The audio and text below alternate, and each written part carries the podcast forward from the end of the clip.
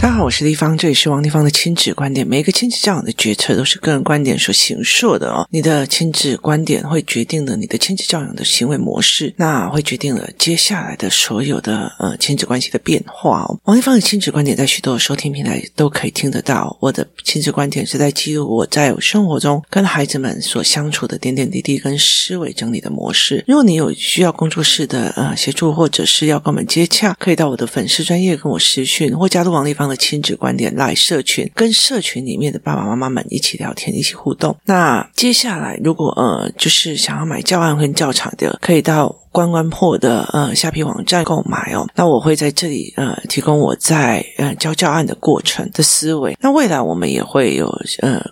就是师资班或者是呃游戏团哦，就是让这一群就是练完语言班练完的小孩，可以在网上间接进入认知跟思维，然后有心想要用这一套来教导小孩的，可以就是加入我们的师资班。然后师资班过后，我们会有每一节每一个专属课程的一个呃另外的教学哦。那我们在讲说我的师资班是怎么在行塑的哦？呃，其实如果在教案里面哦，呃，我有一天。就是我有一篇文章，podcast 有一篇 podcast 是在讲说，呃，我怎么去练孩子迎上去，就是有事情我去做。像今天我的女儿就跟我讲说，呃，他们班今天在做所谓的游泳课，然后游泳课的时候，当然就会有一些女生是不能下水的。那代课老师的意思就是说，你们不能下水，那几个人坐在旁边等的那几个人要负责把浮板收好。结果呢，等到呃。就是大家都已经准备要去做的时候，才发现啊，我女儿已经把所有的浮板都做好了。还有个同学就说：“哎，你做了所有人该做的事情哦。”然后我女儿回来就跟我讲这件事情，然后我就说：“哦。”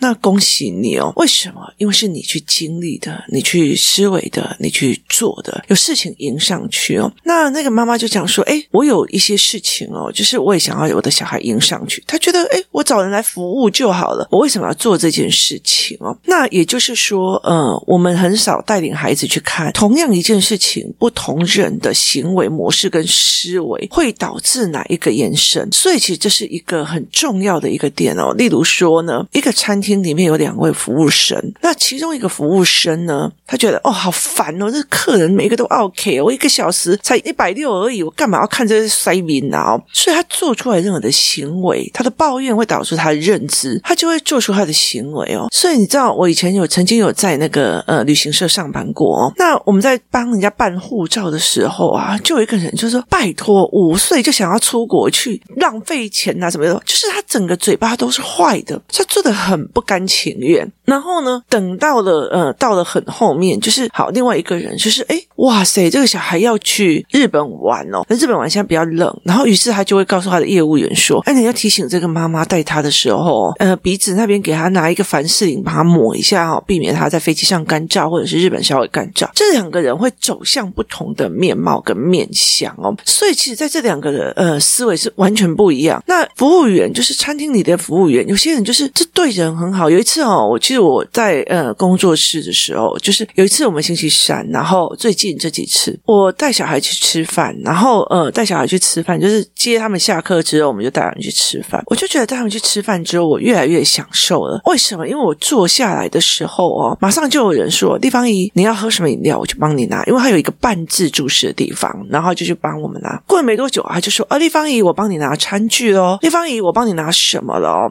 那其实不只是我，他拿餐具是拿所有人的餐具哦，所以其实我觉得这群孩子已经在往前进步的很多，就是他们让我觉得他们会想要 hand 全场，就是他有没有能力把全场的的事情都 hand 住哦，这是一个很重要的一个能力哦，就是你不管以后在哪一个当小组的呃，或者是专案的经理，他其实 hand 全场的。概念其实是要练的，要要去练的哦。那后来我就觉得，哎，这样蛮舒服的。那那个那个餐厅有个服务生就过来说：“哦，你们的小孩教的真好哦。”然后就一直称赞这一群孩子哦。那接下来呢，他就会跑来我这耳朵旁边说：“不好意思哦，两位妈妈，我可以请教一下，你们有给小孩吃糖吗？”那我就说：“哎，可以呀。”我就说：“谢谢你跑来问我们了。”就是他尊重了一个这个妈妈。接下来他拿了一个超级大酒杯，就是大概有。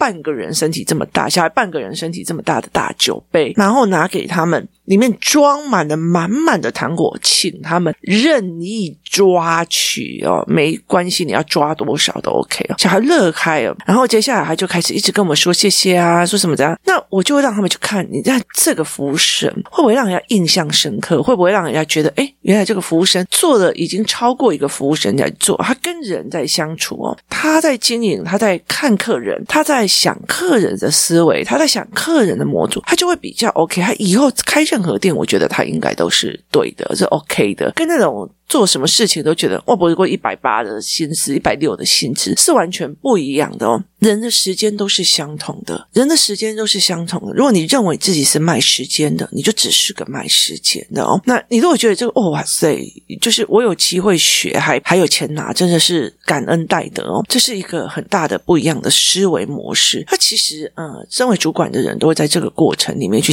看这个人的思维模式是站在哪一个角度跟位置哦。那那呃，他就会变成这个样子。好，那你迎上去，是因为你如果要要做不做的很大一个原因是在于他没有这一块，他没有办法去想象不同的服务生用不同的心态，有多做事跟少做事的差别，他没有办法去做这一个思维哦，所以就觉得我干嘛要做，我干嘛要干嘛，我干嘛要怎么样？很大的原因是没有去教导这一块。就是例如说好了，呃，同样别人就拿签名哦，例如说欧洲有。有很多的人很迷足球嘛，然后他们就会想要签名。例如说，开了两百多公里的，或者是只会几百几千公里的车子，只是为了要看一个明星，请他签个名，然后就被人家塞名，然后就过了。跟再怎么样，他都会帮人家签，对人家笑脸这样子，这是完全不同的思维逻辑哦。那有人就帮他剪辑出来去做这一块，那有些是你是什么样的心态？我觉得事情不一样，事情不一样，就决定了你的心态不一样哦。那很大的一个部分就是。在这样子的一个思维里面哦，那我那一天就在想这一件事情说，说你的心态、你的行为模式是决定的。那这些孩子就是你叫他迎上去，你叫他来帮大家拿，为什么是我拿？为什么是干嘛？因为他并不知道人知成败取之于细节。你今天如果说我今天是一个研究生，我也可以让我的小孩读到研究生了。好，可是如果我们在宴请教授的过程是一个在那边，哦，这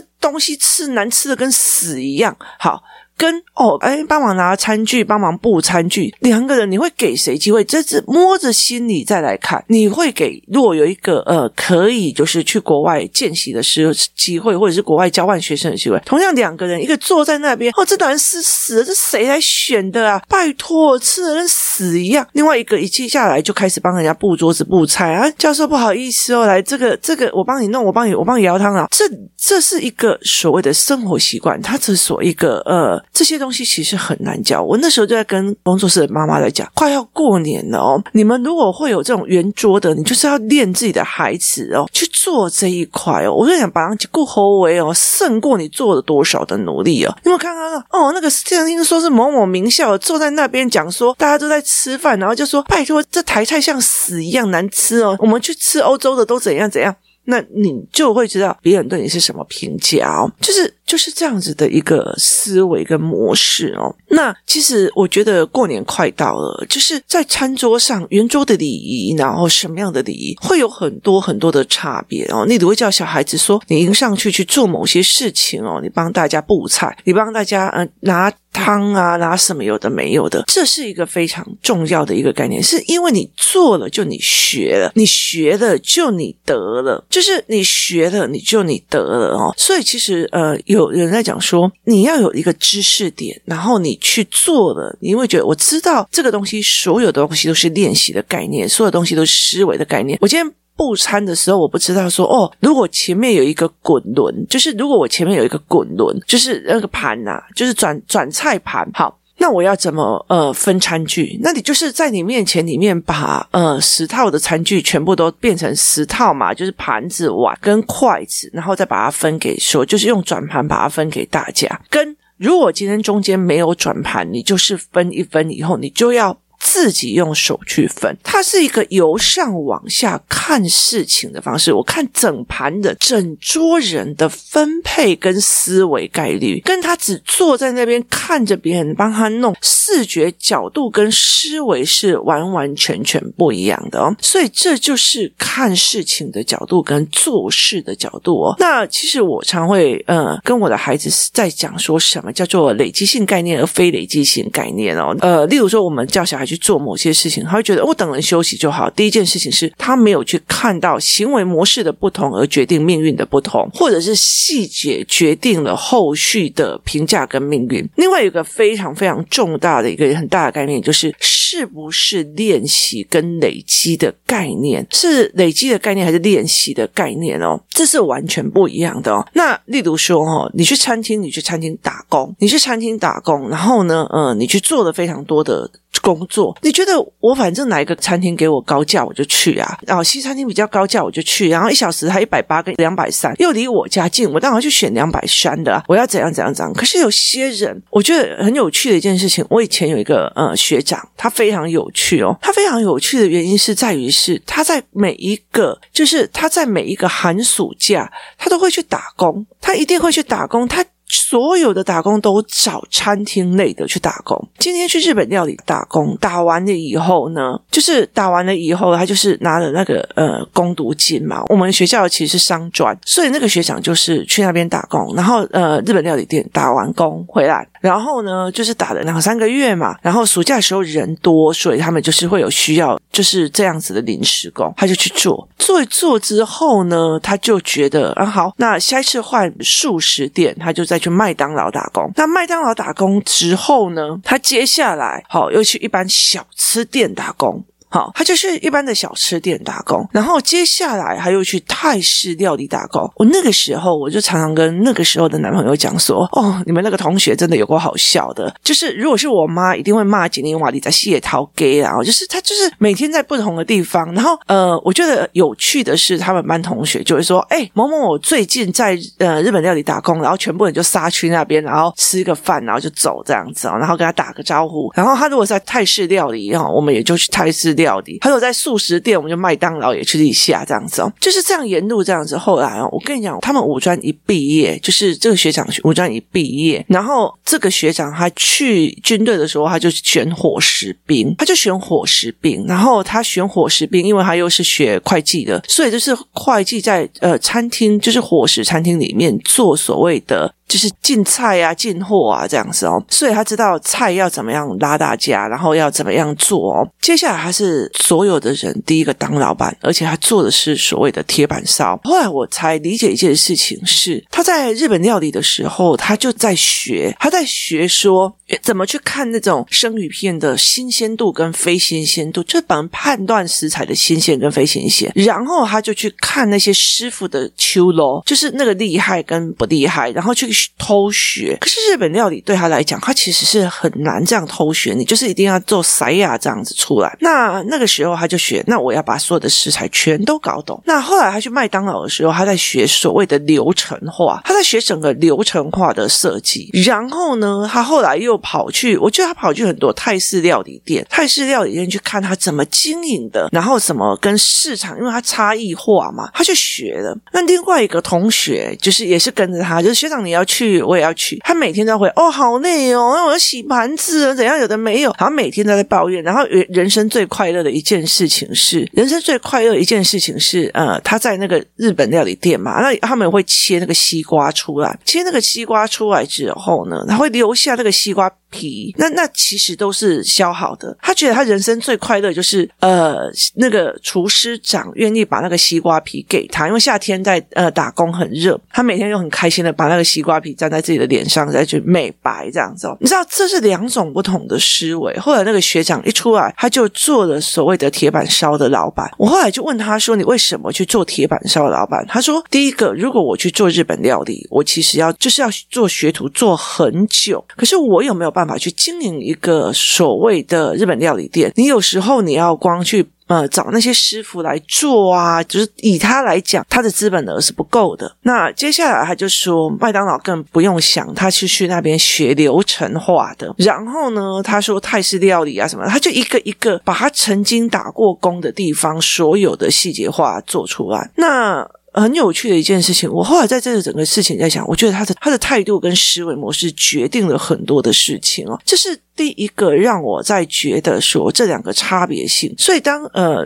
有网友在跟我讲说哦，叫他去做，他都不愿意去做啊，就一副那种我为什么要做的样子哦。其实很大一个原因，我在很小的时候，在我在专科的时候，也就是所谓的，我就看到这个学长跟我另外那个同学，他们两个在同样一个职场上里面，都是餐厅的服务里面，有不同的思维跟不同的角度。然后这个学长他很快的一出来，呃，工作出来以后，他就去做所谓的铁板烧。那我问他，他就跟我讲说，第一件事情就是铁板烧师傅必须要站在那个位置上，他的煎其实相对的简单，但是它的差异化在于你对食材懂不懂。例如说，他在军队里面是做所谓的就是采买食材的，这个东西让他知道进货价，然后进货的东西。日本料理店让他去分辨食物的新鲜与否，新鲜跟不新鲜，在哪个时间先下手去买，你怎么跟其他的呃原料商产生关系，然后让他愿意给你最好的，你怎么判读食料的价钱，然后再去算它的成本。然后第二件事情就是说，因为其实铁板烧师傅其实他是一个比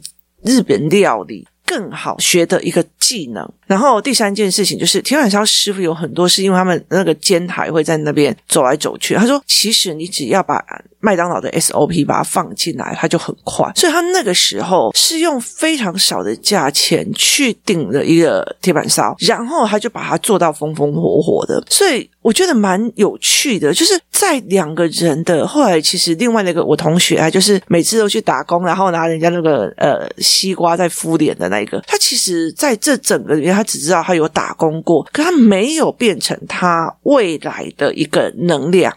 好，所以他没有做成一个能量，他还是在那边抱怨哪个高薪，哪个有，哪个干嘛哦。所以其实我觉得是非常有趣的，在同样一个领域里面哦。所以我常常会跟我的孩子在讲这个，就是所谓的嗯，因为我读过比较政府与政治哦，所以我们就常常会在讲说哦，这个政治体系会怎样？因为它在哪一个里面的变数是不一样，那个又是怎么样哦？所以其实对我来讲，我们其实会常常在看他，那我们会去看所谓的人跟人的不一样。例如说这一次的。世足赛，这一次的世足赛，你如果可以看到一些比较特殊的影片的时候，他们有一些在分析哦。那梅西为什么会赢？因为其实他们的阿根廷队一点都不强，问题是在于他们太团结了，团结到让我觉得有点真的有点傻眼哦，就是很团结。那有些人你可以看得出来，我为了我个人的名誉在做；有些人是为了国家的名誉在做，这会产生不同，你的认知会产生不同的行为。我这一次世界杯我进几球，决定了我下一次跟我的呃老板就是。跟所谓的球队在谈我的薪资结构的时候有多有利，所以他一定要去抢那个球。我管理团队合作，我就是要去抢那个球。所以这是完全不同的思维，会导致不同的方向跟原地。那他就会越来越有这样子的方式去走。所以我常常在讲说，妈妈的人生故事里面也还有一个大的一个重点，就是让小孩跟妈妈去看，如果当初这里我做了不一样的决策，我是不是人生有几百度的翻转跟不同的思维模式哦，那我也常常跟我的呃女儿在讲啊，我说呃我有个亲戚，然后他从来不让他的小孩出门哦，除了学校跟家里，他就不让他出门，就算要出门也是呃跟自己家里面出去，就是就是家族旅行，他连阿公要带他，阿姨要带他都不行，都不行，阿公要带他也不行哦，然后一直到了高中这样子哦，然后后来他成绩就一直很好嘛，因为他不准买玩具，不准买什么，不准买什么，就那几本课本就看到用，我那时候就跟我的女儿在讲哦，你看。他的小孩就是给他这样子，所以他就是考到很好的学校。你看，我带着你到处去跑，然后到处每贫民窟哪个国家跑，哪个国家跑。你看你考不好哦，都是因为阿布啦，就是阿布的决策啊，导致你这样哦。可是我女儿讲一句话，我宁愿这样子阿布，因为他我的世面看得很大，他连走出去他都不敢哦。所以其实在这整个过程里面，其实每一个人的决策行为，它会影响到后面很大的一个延伸，它会影响到后面的很。很大的一个延伸，所以其实它是一个非常重要的一个历程哦。所以我常常会讲说，如果这个孩子不知道这一点，就是不同的选择导致不同的命运，不同的做法导致不同的命运，不同的行为模式导致不同的命运。好，那么。他就没有办法理解为什么你现在叫我去做这件事情？为什么我要收碗？为什么我要帮大家拿餐具？为什么我要帮大家做什么？为什么我要做这些事情？哦，他完全没有办法去理解这一块。可是父母是懂的，父母是懂的，只是不知道该怎么教。他只是不知道去做任何一件事情，让孩子去理解这人生的差别处哦。所以其实像我，不管有很多的议题，像四组，我就会让孩子去看哦，这两个选手里面的行为差别是谁样。对人差别是什么样，导致后面的命运又是怎样？那这个人的语言模式是怎样？然后后面又是怎样？他又导致后面的逻辑又会变怎样？它是一连串一连串这样子下去的，它也是一连串一连串这样的思维模式去想的。所以你要怎么去想这一件事情？你要去怎么做这件事情？如果我希望我的孩子们他很清楚这件事情。那他就有办法让我去看到说，哦，像例如说好了，以我女儿来讲的话，我如果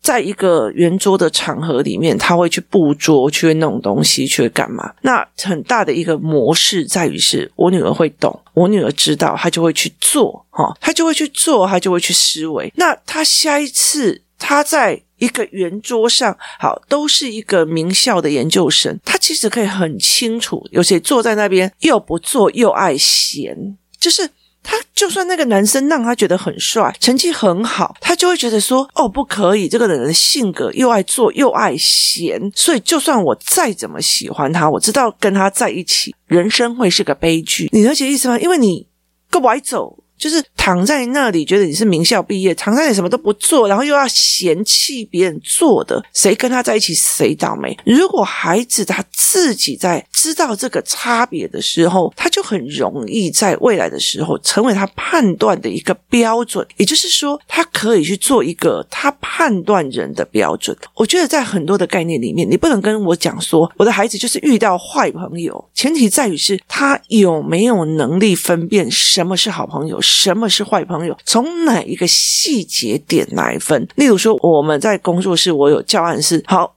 这个是思考性人格还是感觉性人格？我得送啦，我都不该送啦。我觉得他不是很好的朋友，因为他带着大家一起去，就是他在推销那个东西，让我觉得很害怕。我觉得怀疑他有毒品。好，这两个都是一个是感觉，我该送都可送啊，跟。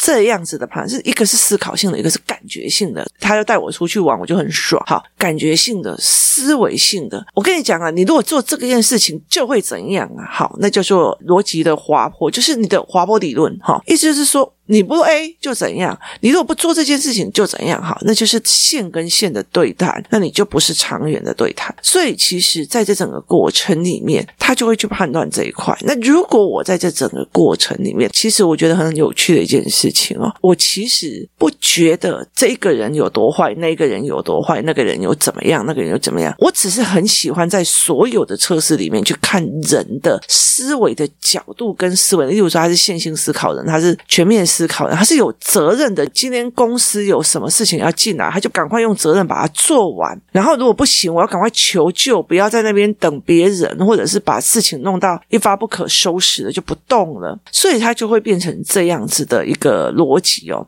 那我们在这整件事情在判断的，你的孩子会不会去判断人，去判断一些思维？我也常常去犯了这样子的错。其实，在这整个细节里面，他就是在这样子看，然后再看这样子的一个逻辑。所以，你如果要小孩子迎上去去解决问题，迎上去去解决问题，很重要的一件事情，他知不知道行为决定命运？不同的行为决定了不同的命运。他知不知道什么叫做整盘面？他知不知道什么叫做判断的标准？这是一个非常非常重要的概念。所以，在这个东西用完了以后，小孩就很清楚的知道我做哪些事情。其实，我的阿嬷为什么会给我那么多钱？是因为我之前他让他觉得，哎，这个应该。没卖，哈，这样子的思维在做的，而不是永远都拿金孙子来去取悦，就是得到东西，这是完全不一样的思维模式哦。那怎么看这件事情？当你小孩希望小孩迎上去之前，其实孩子最重要一件事情。情是行为的不同而导致命运的不同，这件事情孩子知不知道？他有没有够多的 data 让他理解这件事情？今天谢谢大家收听，我们明天见。